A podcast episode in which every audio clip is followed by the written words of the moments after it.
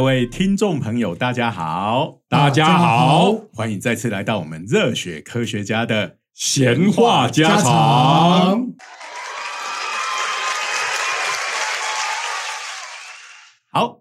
今天我们要继续上一次的主题。是的室温超导体 LK 九九的一生，不是 LKK 九九啊，是九九猴子的一生第二季下集，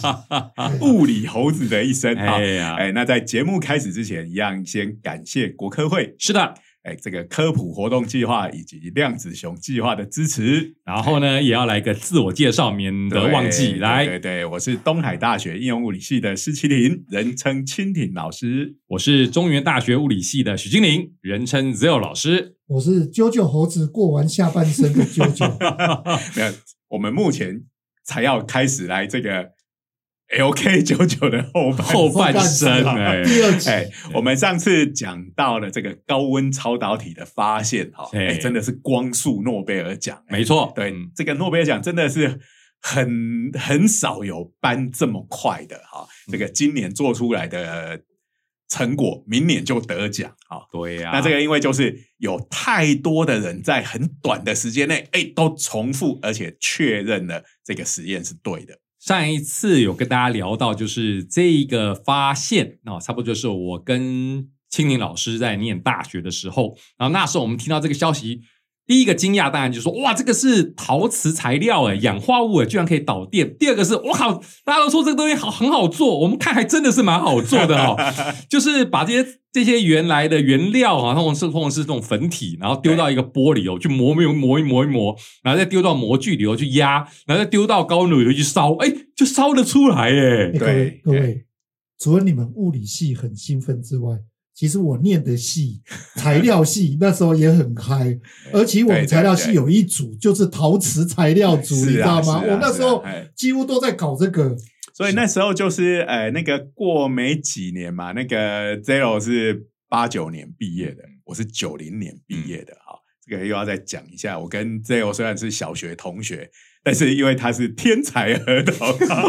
刚刚高中少读一年，到了清华就变我学长这样。这边要强调的就是，这是我虽然不是要自我标榜我跳级，可是还是要讲一下这故事，免得大家都会误会我们的青年老师会会为什么会晚一年哎跑去。不不是因为我留级的关系，这个通常哦，在这个漫画的转折，通常这种就是隔了一年才会发现，哈，原来你是女生。好，没有这么戏剧化的转折。那那时候就是呃，刚好就刚讲那个高温超导的热潮还在那个浪头上，然后是这个我们台湾的政府就把吴茂坤老师给从美国请了回来，是的就在清华建立了这个材料科学中心，嗯哎，那那时候刚好就是。我跟 Zero 老师，我们就先后去念了硕士班，嗯哎，那我们都进了吴茂坤老师的实验室，就开始来做这个高温超导体的样品。嗯，然后那时候真的跟炼丹一样，好对呀就是那个吴老师就把周期表拿出来，哎，你就把这个换成那个，把这个 换成那个，哎，试试看，然后成分多一点，少一点，然后在高温炉里面烧的温度。呃，长一点短一点时间长一点，短一点啊。嗯这时候通氧气，呃，要通多少等等啊、嗯就是在抓这些制成。不过我印象最深的还是在于磨样品。刚刚讲到了，我们把这些粉体哈，就是原料的粉体丢到玻璃头，然后真的就是磨哦，就跟你看到中药店那个一样哦，就拿了一个那个叫做什么杵啊，杵，然后一个钵，哎哦就在那边然后这个一直波恩磨磨磨杵也是感觉是用那个石头做，像呃有点类似像水晶啊、大理哎，石这样子的陶瓷类的东西，然后这边磨磨到后来，一起你要磨到均匀，你真的要磨哇一个小时多。所以我那时候磨到哈，用下巴靠在那个杵上面这样磨，对，利用头头部的重力 啊来来把，不然本来你是要用手一边磨一边压力哎，对，哎呀，所以这个整个制成虽然。所谓科学家讲的很容易，嗯并不是一般人的很容易啊。那个很容易就是说，哎、你就这样子嘛，最多手酸一点，嗯那、你去做就可以很呃做得出来，因为很多做这种新材料的 哦，里头妹妹嘎嘎很多哎、对呀你看了人家的论文，你照做，哎做不出来就是做不出哎来。，两位老师，我可不可以问一个问题？现在是一个科技化、现代化、机械化的时代，你那个磨的东西不能找机器来磨吗？哎，我们那时候的确有这个东西，我还记得有有一种叫球磨机，有，我的实验室也有。球磨机。那球磨机的话，它其实是大大小小的陶瓷球哎，然后呢，你把放在罐子里面罐子里头陶瓷球也放进去，陶瓷球就代表就是代取代就是我们人力的那个那个那个杵，对不对？哎但是球磨机哦，你一样要设定它的条件，然后在震荡的过程中，你把它条件抓的时候，你还是得回去 check 它的那状态那个磨的怎么样子。说起来有点像现在那个饮料店，有没有？有的那手摇杯，有的是用手摇，哎他现在也有用机器机器人上下那边震动可是它差不多就是那个概念。可是那手摇的话，它可能很多配方啊、制成都已经标准化了。可是我们在研究新材料，你还是得不时的回去检查对。磨的怎么样子的。而且因为我们那个有一个很重要的，就是说你一定要把那个本来各种不同的成分的粉末，它其实所谓的粉末都是小小的颗粒嘛，是。你必须要让这些颗粒变成在更细的粉末，然后它们要能够充分的均匀。啊，不然你里头哈那个那那个各种粉末如果没有混得很均匀，你送进高温炉里头去烧的时候，你这块样品不同的地方，其实它可有可能是不同的东西。对呀、哎那这个就是你量出来，你就很难去确定说，哎，到底这个超导体超导的是哪个东西？因为你在一个样品里面已经有很多不同种的成分，所以要磨得均匀，然后你要随时确定状态。所以比起关在那边的球磨机，还是我们人工的这样磨特别有感觉我觉。们都都用这个，像那个有没有斜猫 的那个水汪汪的大眼睛，那穿长靴的猫有没有？看着我吴吴老师说。老师，我们可不可以用那个球磨 不行不行，那个球磨机磨的没有人磨的那么均匀。然后我现在实验室正在用球磨机，我也跟大家讲一件事情，就是球磨机要清理的时候也蛮麻烦的，你每颗球要把它弄干净，腔体要哎弄干净不然你。下一次就就混到你下一对呀个不一样的样子。哎我可不可考虑到这些东西，不如用手了我可不可以问。个问题啊嗯，那样磨的不均匀，每块不一样，搞不好突然间有一个区域它就来一个超导现象了。哎，这个东西其实也没那么简单呐、哈。他们那个其实还是有大概抓一下，是大概属于哪一类的东西，你要把它烧成哪一种结构啊。然后这个样品做出来之后，都还要去照一下 X 光哈，哎看看它的结构到底是什么。对对，我们那个 X 光用的是所谓的绕射，呃，是看晶体结构，跟我们照胸腔 X 光是要透过去看你的身体里面有没有长东西，真的是不太一哎，样。就是我我我之前也有，不过我以前是念腐蚀的，就是呃金属片，我们那个金属薄膜片，嗯那也是要去研磨，然后每天在那边磨磨磨，看起来比你们轻松多。所以我这边要强调的是，很多实验室不只是物理实验室，意外的靠人力的多哦。对我们看那些科幻作品哦，你会看到那种高科技实验室哦，里头的人都穿着白。那个白白袍袍，然后干净的不得了，然后有一个机手臂在那边移来移去哈、抱歉哈、那种东西通常跟真正的物理实验室 是有距离的。我会看漫威电影那些什么物理研究的，还有试管什么机在旁边，对呀、觉得很奇怪他有一个机械手臂在那边动来动去，动来动去。抱歉，我们没那种东西。而且因为这个，我们比走在比较前端的这个科学研究，它都是这个东西弄一弄，做完了就不做了嘛。因为我已经搞清楚它是什么，就又换一个东西。那你换一套材料，你往往那个制成跟这个做的方法又会完全都不一样对，哎所以不太会有那种你看你在电影里面看到的那样子那么自动化系统，那个要砸蛮多钱的。哎对对，所以那个通常都是我们物理系已经做完，觉得没兴趣的东西，我们不做了。那呃，但是工程的人就发现，哎，这个东西做出来有利可开所以玩笑，基本上你要什么机械手臂，那当然是可行。可是通常就是你的制程完全标准化了，你整个流程都已经建立了，才会用那些东西。当我们还在做调整、还在做研究的时候，人还是最可靠的。你有没有看过阿布宽拍的那个叫什么东西啊？下丁火箭，就是这种概念，有没有？我们的职人精神哦，就是要做这种细微的调整的时候，人还是最厉害的。就是那个阀门这样。靠，你来这一招！我跟你讲，钢铁人里面他直接跟你讲说，我有一个 AI 叫 Friday，有没有跟人一样，他研磨的技术。这是什么偷懒的概念？说起这个 Friday，其实我还是觉得 Jarvis 比 Friday 有趣。可是他后来他自己变成一个 superhero，只 好这个这个另外找个 AI 的出来。对对哎对对。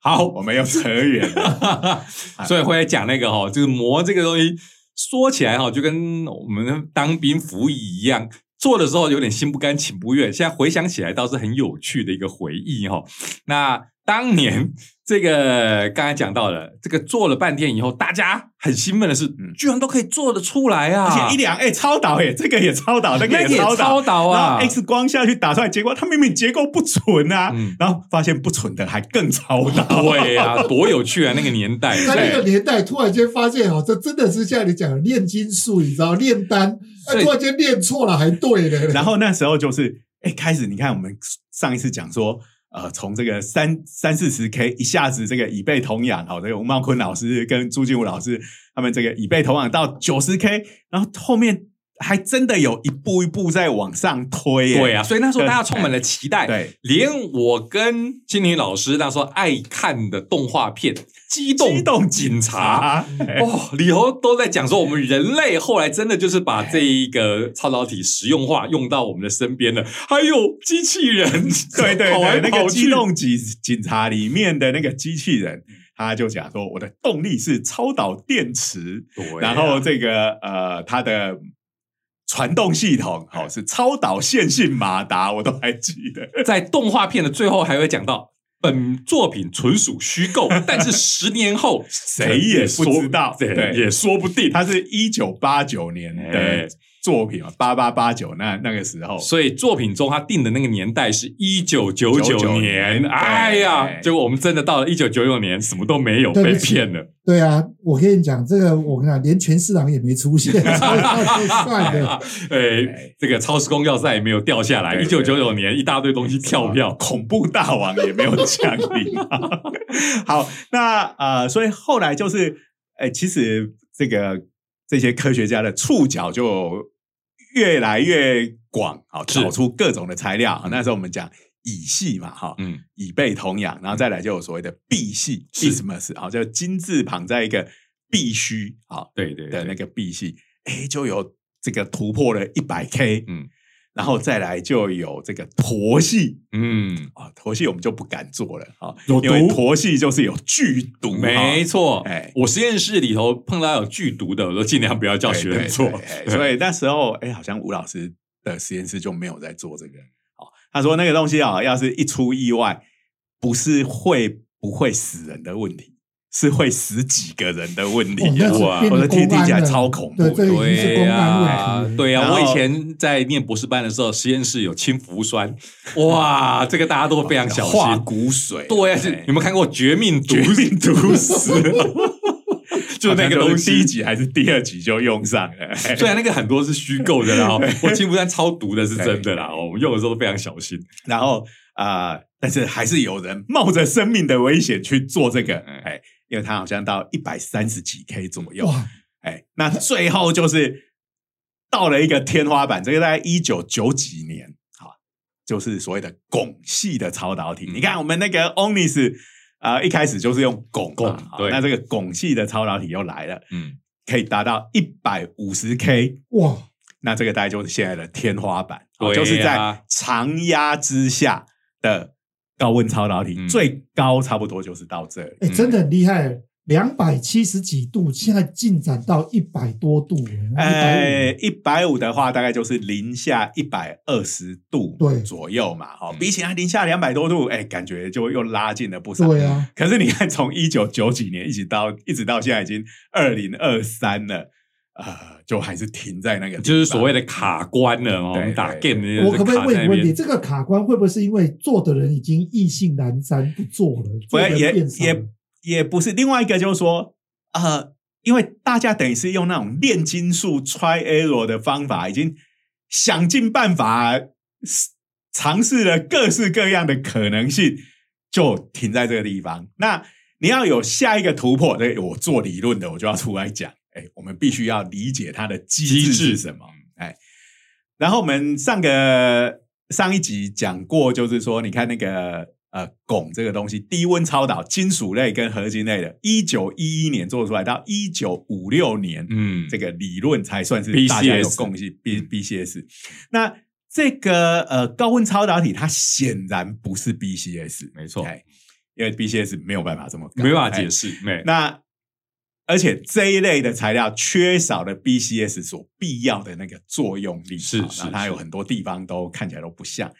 那呃，所以理论的当然就要又要下来做哈，我是做理论的哈。那你看哦，这个高温超导一九八六年出来，哎，它的理论到底是什么？到现在还是不确定 啊。对了解所以高温超导体就是所谓的铜氧化。我们刚刚讲说，高温超导这一类的材料，你看从这个蓝丝铜氧、乙钡铜氧到铋系到铊系到汞系，它们有个共同的特性，就是它一定是铜氧化化合合物物。，哎嗯，那它所有的机制都发生在呃铜跟氧，它有形成一个平面的结构，嗯。在这这个呃，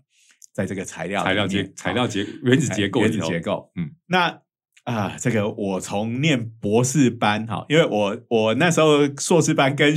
Zero 老师一起在那边用下巴磨样品，我磨了一年我就放弃了。它不是因为磨用下巴磨磨样品非常困难，是因为施老师已经磨到没有下巴，下去不能再磨了。就是我们最喜欢讲，就是说这个施老师为什么跳去做理论哈？原因就是因为这个英文谚语里头的十只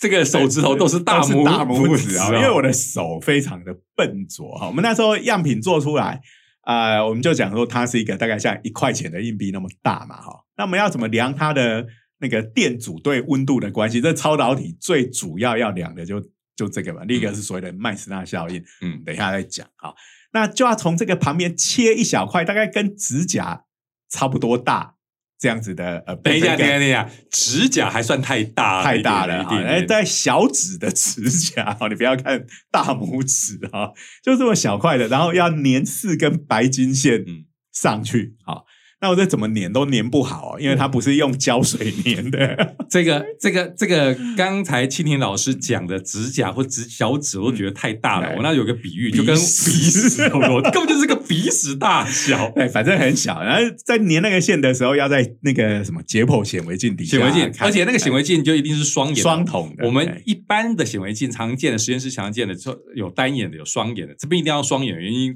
就是刚刚讲到的，你要做这个操作的时候，你要有立体感，对。因为你要把接线接到这个鼻屎大小的样品上面去，哎，那那时候不是用那个用那个胶水来粘，因为你要接导电。所以是用一种很软的金属，叫做阴点啊，叫做阴啊，应该是金字旁在一个元音的啊音对它很软，我可以用镊子夹一小块起来。然后因为我那个是陶瓷材料嘛，嗯我的超导体，那陶瓷材料就是里面有很多小小的孔孔隙洞啊嗯。孔洞，所以就是等于是把那个很软的金属压进那个孔洞里面，它不就粘住了吗？好对，那就那个我要量测的白金线就也粘在上面，没错，，嗯，然后粘了四条之后，就是两条加电压，两条量电流，就是所谓的四点哎量测哎，啊我啊我怎么粘都粘不上去啊，然后就很我就很沮丧啊！啊，有一天吴老师进了各位可以想象一下，这个大概就是大家去看什么一龙那种电影里 不是不是，我跟你讲呃，还好吴吴曼坤老师是一个脾气非常好、很照顾学生的人哈。对，这个其实啊，就会像 欧本海默一样啊，他本来不是去英国也是做实验嘛，实验老是做不好，那他老师是军人出身，就很严格嘛，对啊对不对？啊，你算都然后就算不对，对对对，整天就就就骂他，然后在那个店里面泼尔来演讲，还叫他去洗洗实验装备。对啊，然后才氢发生了这个毒苹果事氢氟酸就派上用场了，就可以拿来泡苹果。对然后这个吴老师又很 nice 的说：“哎，怎么怎么？”我就说：“哎，老师，我这个白金线怎么粘都粘不上去，一直掉下来，是不是有什么 p a p e 啊？”那吴老师说 p a p e 我也不知道哎，不然我做一次给你看。然后他就啪啪啪啪，差不多就四秒钟，一秒粘一根，然后就粘的非常的完美。第二天我就去找老师，老师我不要做实验，那就好。那个吴老师就说：“好，那因为他那时候已经也有一个很大的团队，也有理论的老师哈。那所以我后来就改成跟李定国院士做理论去了。哎 那就这样做了十几年，大概从一九九二年好做到大概二零零七、二零零前八前阵子还在做啊。哎，没有啦，后来我就没有再做超导理论。我然后我是说跟李老师这边，哎，那个是做另外的问题，哎哎，所以呃，但我等于是一个逃兵，不过我也发了好几篇不错的论文 啊。我老师说，是青年老师怎么怎么去粘那白金线？哎，对，完全在理论方面，你这边待了十几年，对然后呢，就刚才讲到，回到刚才讲到的，这个可以做个十几年，表示这个理论一直还在。没错，就是还有饭可以吃，就是表示还没有答最后的答案我跟你出来讲，然后从这里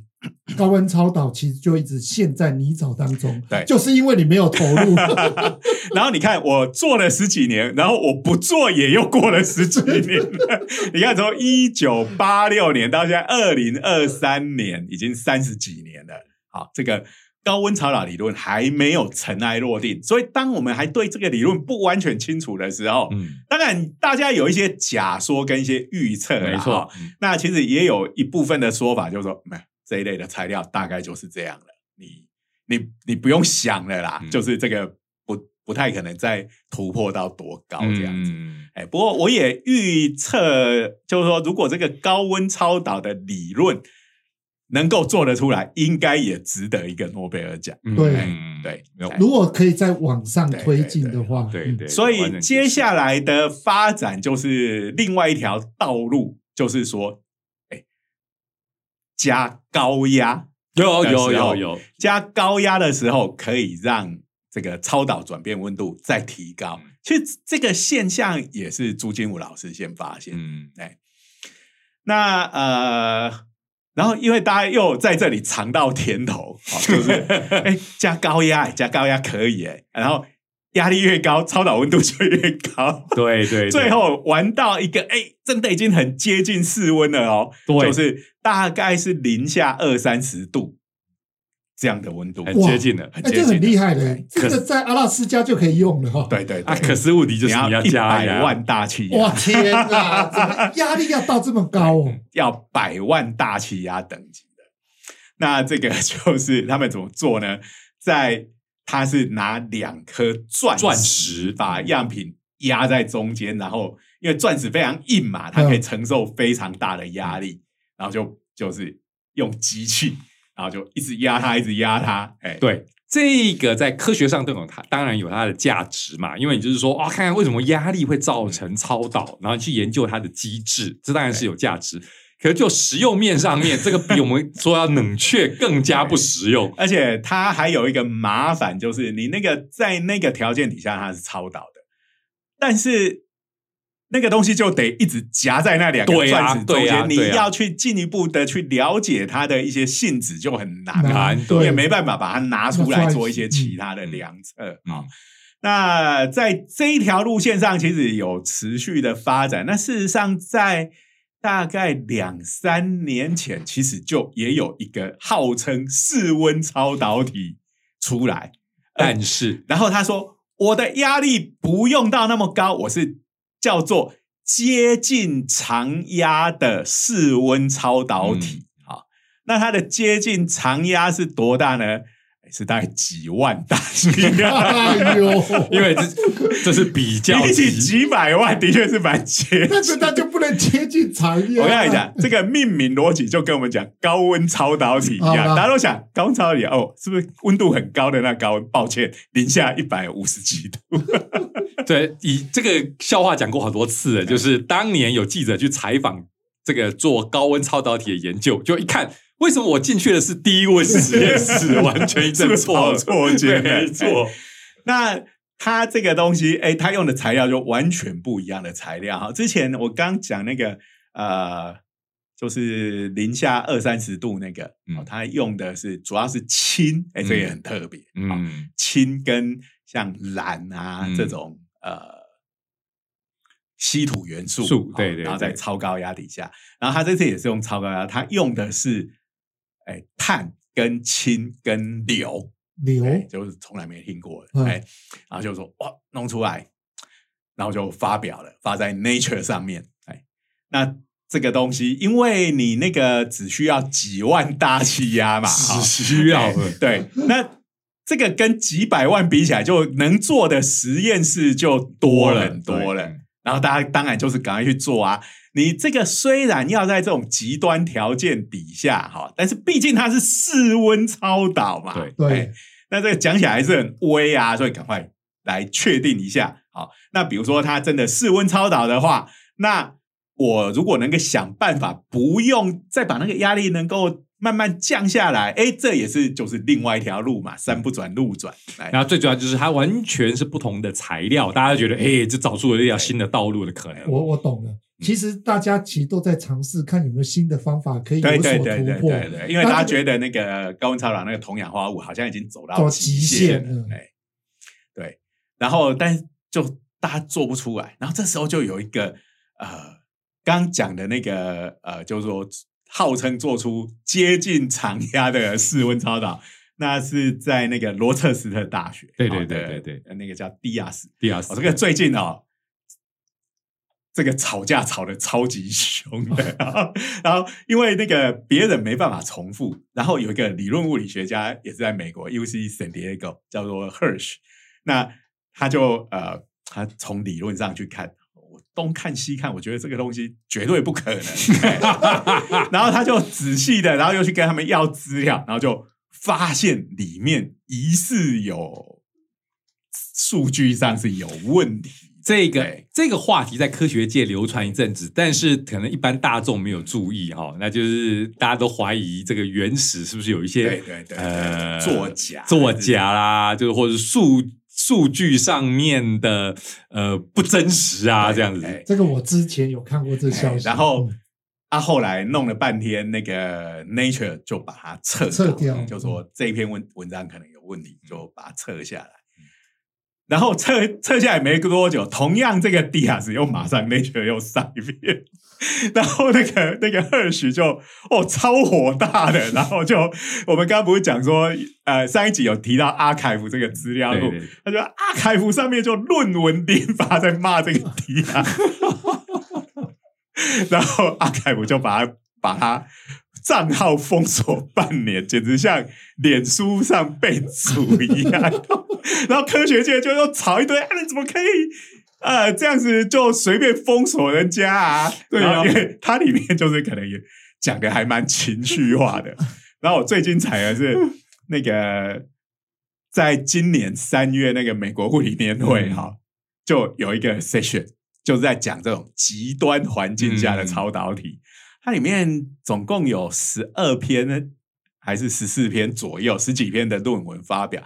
这个迪亚斯的 group 就发了投了五篇，哦真的啊？天哪，他连番上阵，因为一人只有十二分钟。但是更厉害的就是那个场是压走的，就是那个 Hersh，那赫许不就就是哦，去了人说哇，这个当场非常的火爆，他简直是太戏剧化了几乎要大打出手的感觉。这感觉很像是川流平台在打仗，快要变成天下第一武斗会，所以这个东西到现在还没有落落幕哈。一方面当然就是说，呃，比起这个我们做过用下巴在那边磨样品的高温超导体，这种需要在超高压底下，就算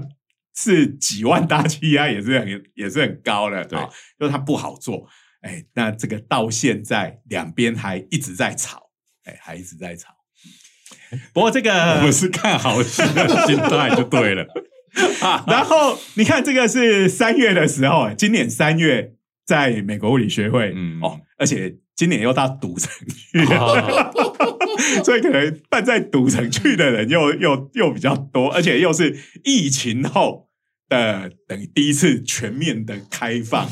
这个大家最喜欢啊，这个故事有很多了，对就是大家都喜欢讲说，赌城超不欢迎物理学家去那边开会的。第一个小气，第二个很会算，期望值算一算，算了不划算，不不赌了，专门去那边，因为那赌城那边为了鼓励大家去赌啊，而提供很多免费的食物。物理学家光是去那边吃免费的，没错，物理学家说这个期望值太低，我不赌，但是吃东西没有问题。好，然后你看三月，然后到七月，哎，突然就凭空冒出这两篇韩国人的文章是是哦那这个当然就是哇，简直在超导超导界很久没那么这么热闹了，对不对？好，就做出来，而且它是属于好做的。OK，那这个那时候他在论文里头，其实他秀出来的资料，其实我们那时候一看也是觉得。哎，好像看起来像是那么一回事，可是又有点怪怪的，有点微哎妙的，对，哎，第一个就是他那个电阻掉到零的那个东西。嗯首先它是掉的变很低，没错但是没有真的到零，嗯这是第一个。好，然后是发生在摄氏一百二十几度，大家讲的是四百 K，我这是一个四百 K 的超导体。哎，对。其实回到我们前面讲到，就是说，当你的电阻掉下来的时候，其实科学家通常没办法把握它是不是真的掉到零，因为你的仪器一定有测量极限对，你只能说它电阻降到了你的测量极限，但是你不能保证它是啊，它其实它这个电阻也还没有到测量极限，极限是看起来还是有一点电阻啊。这个我们有时候也可以理解，就是说，因为它的里面不纯啊不纯哎，就是说可能里面只有一部一小部分刚好有形成一个。超导的通通路。路啊，这个通路又有点要通不通的样子。啊，所以 这这个电阻急剧下降是来自于超导体的贡献，但是还有一些残留的电阻，就是说它的超导没有整个完全打通，对好，所以对。还有剩下一点点的电阻。所以听众朋友就应该就可以猜到，就是说我们要检验它是不是超导体，我们就不止一种方法了，嗯。不只是我们检查它的电阻，对，还要检查别的。另外一个就是它的磁性，就是所谓的麦斯纳效应。哈，那这个超导体有一个很有趣的特性，就是磁场进不去。好，什么叫磁场进不去呢？呃，其实磁场很难被挡住、欸。好，我们呃这个电电场是比较容易被屏蔽掉的，嗯好、磁场很不容易屏蔽。嗯，那但是。超导体这种东西就可以完全屏蔽磁场，嗯好、磁场进不去这这个那超导体。很难诶、哎你还记得以前我们有讲过一个，就是那个青蛙，青蛙，青蛙会被电磁场弄掉，它也会浮对对对对对，什么水果也能浮啊，对不对？这个东西跟这一次这有点关系哈，因为超导体因为磁场进不去，我们另外一个讲法就是它具有一个完美的抗磁磁性嗯好，那磁场怎么进去呢？因为磁场我们把它想，我们通常从高中在讲磁场，就是用磁性磁力线用代磁力线表画磁力线嗯。那磁力线是可以几乎穿过任何的物体嘛，因为它不是实质的东西，它就是磁场进去。那超导体所谓的磁场进不去，我们可以把它想成它自己变成了一个磁铁，而且它在内部的磁场方向跟你外加的磁场是刚好相反的，嗯，然后就抵消掉了。对，而且这个磁铁并不是说我们拿来一个磁铁，它的磁磁磁力的大小是固定那么大嘛？它这个东西简直像那个武侠小说一样，好，你外加磁场强，我内部的磁场就会也会跟着变强，嗯这样子，哎，所以就是它永远都是刚好跟你抵消它的内部的磁场是零。啊，你甚至把这个样品上下颠倒过来的时候，它也会自己调整磁场的方向。嗯反正总之就是让你磁场都跟外加的磁场相反。那这样子的话，就等于是你拿了一个磁场相反的磁铁，跟你外加，比如说你把这个超导体放在一个强力磁铁上面，好，那你所谓的相反的磁磁场，就是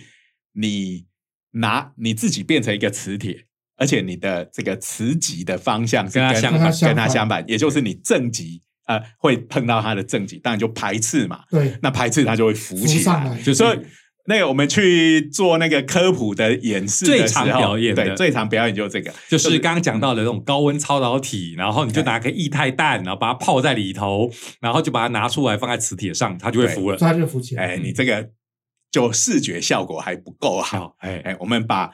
超导体的样品放在一个磁铁上面，它就放在那边嘛。嗯然后我的一胎蛋是直接这样子倒下去的，然后倒下去，它就啊浮起来。那我为什么说把它拿拿泡在里头再拿出来哈？这就是以前我们示范的时候，我最常拿免洗块就可以夹。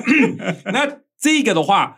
在我留学的时候，这是属于我们华人留学生的绝技。那一些哈、外国学生哈、都要去找一个那个镊子，而且那镊子还要。不非金属的，对对对对，是要铁氟龙的镊子哦，费尽千辛万苦才把它夹起来。金属的导热性太好，没错拿着就被冻伤。然后呢，我们华人学生就拿出一个免洗块，啊轻轻松松就把它夹出来。所以你们那个演示的重点是用筷子的技术，但是我们在台湾做演示，你拿这个免洗筷，然后觉得你干嘛很 low 呀？要夹起来吃是不是？这个这个根根本就是上气跟钢铁的差别。好，所以这个东西就是倒，当然倒的时候要非常小心哈、你那个液态氮要是喷到身上是会冻伤的哈、好，所以这个东西就是除了它会没有电阻，它是一个完美的导体之外，它还要有这个完美的抗磁性，嗯好也就是。只要它是在超导态，哎，它这个 LK 九九它是室温嘛，所以我连是液态氮什么都不用倒，都不用倒。哎我应该把一块 LK 九九把它放放在在这个磁铁上面，它它就要浮起来。嗯，它的浮也是一个很微微妙妙的的浮哈，哎，它就是其实是要浮不浮，它有没错。它有一头都接触在那个那个磁铁，所以它是阿斗，就是。啊，因为我们在玩这个超导体，因为我们讲说它自己会内部自己调整嘛，所以我其实呃，比如说你用你的免洗块，哈、它浮在半空中，你把它拨来拨去，上下颠倒，还可以让它在上面像那个天竺鼠跑滚轮一样，天竺鼠跑滚轮，在那边转圈圈，其实它就会一直浮在那边。啊，但是他们的这个东西好像就是要小心翼翼的，刚好放在那个地方，嗯哎、然后就不要再去动它了，这样子。哎，看起来就有点可疑哦。对对对，当然，他也可以解释，就是刚才讲到的，也许他不是很不纯纯嘛，对对不对？所以他当然要服不服嘛。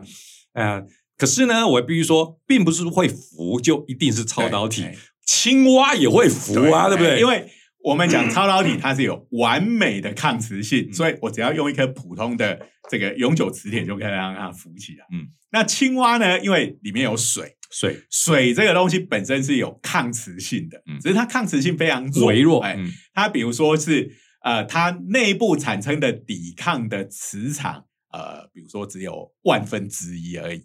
那个超导体的磁场是一比一的跟你抵消啊、嗯那那个青蛙或者是水的抗磁性是外加磁场的可能只有一万分之一还是十万分之一嗯。这样子的等级，所以它那个力量就非常的小，因为你等于它是一个很弱很弱很弱，虽然方向是相反的磁铁，但它实在太弱了，所以那个磁力是呃很难让它浮起来。所以我们这位老兄哈，他是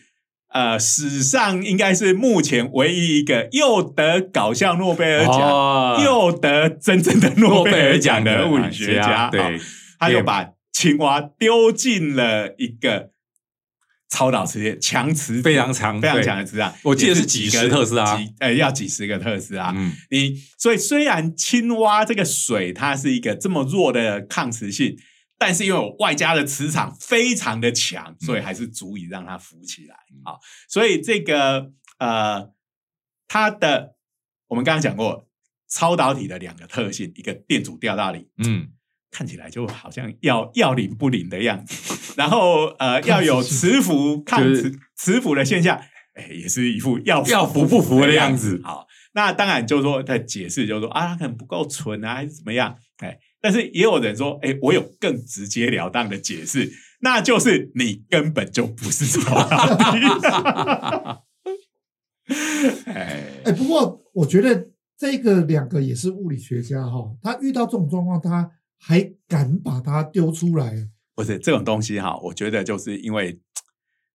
这个这个果实实在太迷人了，就管它对不对，先丢了再说。万一是对的，这个诺贝尔奖马上就就到说的也是对呀，哎，所以这个就是我们感觉就是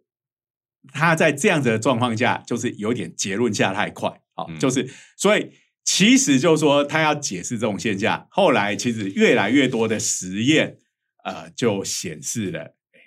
可能那个更简单，但是不那么有趣的解释才是对的啊。就是呃，有人在里面，当然我们不都说我们会用 X 光下去做那个嗯呃结构的量测嘛？而且这个这么全世界这么多实验室在做，而且我们说这又是一个好做的样品，对呀。那呃做出来就很多人去分析，就发现里头的确是那个。它的结构是不纯的，嗯，哎，它除了他讲的那个 LK 九九，它是一个蛮复杂的，什么磷灰石，呃，那那这种东西，然后里头再掺杂了铜，哈，因为就是讲这很多都是脏东脏脏的才会有有趣的现象，啊，那他这个后来就发现它里面有产生了所谓的杂项，啊，就是呃有一部分的。材料在样品里面是所谓的硫化亚铜，好，就是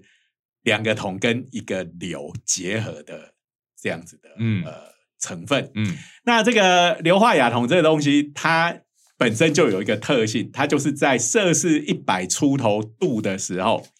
它的电阻会突然掉下来。摄氏一百一百多度，哎，这是它蛮特别的一个。特性一百摄氏一百零四度，一百零四度有个相变，那跟他们宣称的一百二十度其实也也还算接近啊，虽然还是有一点差。所以就是说，他们量到的那个看起来像是超导的温度转变，他看到的可能其实是硫化亚铜，嗯嗯的电阻的变化。那它的电阻就是会电阻率会降，好像在两个数量级左右哦，变百分之一。那看起来就是一个很突然下降，而且它就是没有降到零嘛。嗯，好，那你降到本来的这个几十分之一、一百分之一，你在那个你那个图画起来看起来就是很像像嘛。你的 Y 轴是，比如说是零到一百，你掉到一，一就是几乎已经快要看不见了。好，那另外一个我们刚才已经讲过。它有那种磁浮的现象，那磁浮我们说有两个可能嘛。第一个就是刚刚讲，像青蛙也会浮起来的，就是物质的抗磁性或是逆磁性啊。然后另外一个是铁磁性也可以，它本身如果是有磁性的话，你只要你就是好像两颗磁铁，你放这一面会吸住。那你把它翻另外一面，它就会排斥。排斥对，而且那个排斥，但那个排斥就是不太稳定哈。你一定要放到非常平衡的状态，它才能维持那个磁浮。稍微歪一点点，它马上啪就翻过去，翻过去了。嗯，哎，就不稳定平衡的状态。其实这个铁磁性跟逆磁性都有可能磁浮的。对，哎，然后就有一个本来在哈佛大学当博士后，嗯。呃，这个也是做这种呃低温材料实验的，可是后来他不做了，他跑去跑去那种金融公司，因为金融会赚更多。对对对，其实金融业很多都吸收了物理的人才，因为很 很会算。没错没错。好，那他就因为这个材料也不难做嘛，哈，那他没有去做 LK 九九，他就想说，哎，我怀疑这家伙是铁磁性的东西，所以他就拿了碳粉。然后加一些铁粉在里面，然后把它压一压，然后就做出了一片看起来很像 LK 九九的那个样品的形状的东西，然后它就可以让它有点要符不要符不符的样子，看起来几乎跟那 LK 九九的磁浮的影片看起来一模一样。然后他就说：“哎，所以你虽然有看到这个类似磁浮的现象，但是我用一个完全压根儿跟超导完全没有关系的东西。”我也可以看到类似的形状。嗯啊，也这个并不是说你一定是这个样子，而是说你的这个实验的结果，并超导不是你唯一的解释。嗯嗯嗯，哎，那那店主的那个已经有人说，哎，他的解释是硫化亚铜还比较有可能比室温超导体可能性高非常多。哎好啦，哎所以大家会希望它是真的是超导。一方面就是以前我们讲过嘛，我们在接近三十年前尝到了甜头，对哎，有一个大发现，然后那加上也我们也希望它真的就是科技起点的来临，真的发现了室温超导，我们人类就有大跃进。所以你有很多个理由希望它是真的，但是物理就是这么残酷，对，所以就说哈，这个也是给各位有志于在进入科学这一行的人哈，或者是现在你已经是在做科学研究的，你得到一个哇看起来非常了不起，可能是一个非常大的突破，可能让你得诺贝尔奖的这个东西，哎，你一定要很小心的去验证它嗯哈。那尤其是你的验证的方式，你必须要站在一个反对你自己的立场。嗯，好，就说我必须找出一个我不喜欢的解释，